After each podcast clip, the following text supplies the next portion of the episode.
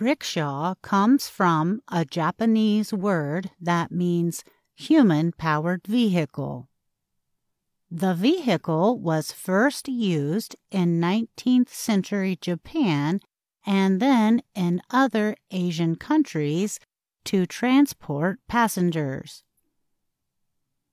Rickshaw pullers are traditionally male. Through social media, some Japanese women are drawn to the profession. And now they have developed a strong local and international following. Yuka Akimoto is one of the women who have chosen to pull rickshaws in Tokyo. I don't deny it was extremely hard at the beginning, Akimoto said, as the rickshaw can weigh up to 250 kilograms. I'm not athletic, and the cart felt so heavy. Now she says she loves her job and wants to work as long as she is physically able. She wears a small sign that reads, I don't want to give up. Akimoto joined Tokyo Rickshaw two years ago. The company mainly operates in the Asakusa area where many people visit. The company says about a third of their 90 pullers are now women. They are seeking more females to work for the company. The first girl who joined was cool, said Tokyo Rickshaw president Ryuta Nishio. Since we posted videos of her on social media, many girls have followed and joined us.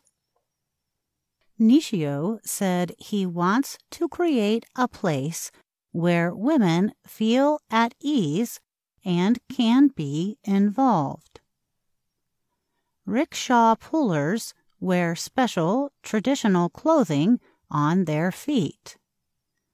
The pullers walk or run an average of 20 kilometers a day, no matter the weather.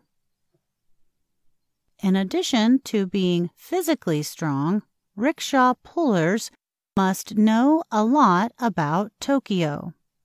They also need to communicate with visitors who want to see the city.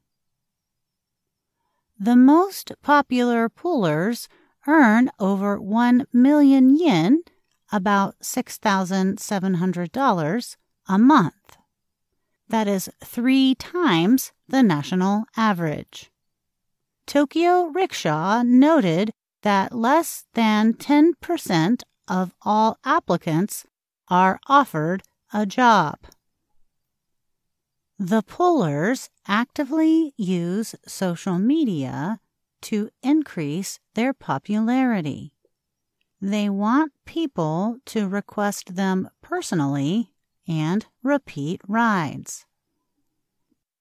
It was those social media posts that influenced college student Yumika Sakurai to join Tokyo Rickshaw. I've watched many videos of women training hard and becoming rickshaw drivers themselves. They gave me confidence that I could do it too if I tried hard, the 20 year old said. Sakurai's friends and family disapproved of her choice. But after four months of training, she says she feels pleasure pulling passengers in her rickshaw. Shiori Yano is 29 years old. She has been pulling rickshaws for nine years. She balances the demands of the job and her family. She took a four year break after having a child. She now works the rickshaw for eight hours a day hurrying to pick up her daughter from childcare before going home to cook dinner and do housework. This job looked flashy from the outside, but I've had some hard times, including when I was rejected in favor of a male driver, Yano said. Still, she says she will continue to work because she enjoys it. Tokyo Rickshaws Nishio said sometimes people are not satisfied women are doing such physically demanding work. Female pullers also sometimes face unwanted sexual behaviors or have their knowledge questioned by male writers, he added. We treat both male and female pullers completely equally, Nishio said. The women say they want to be treated the same as the men, and in fact, many of them are way tougher.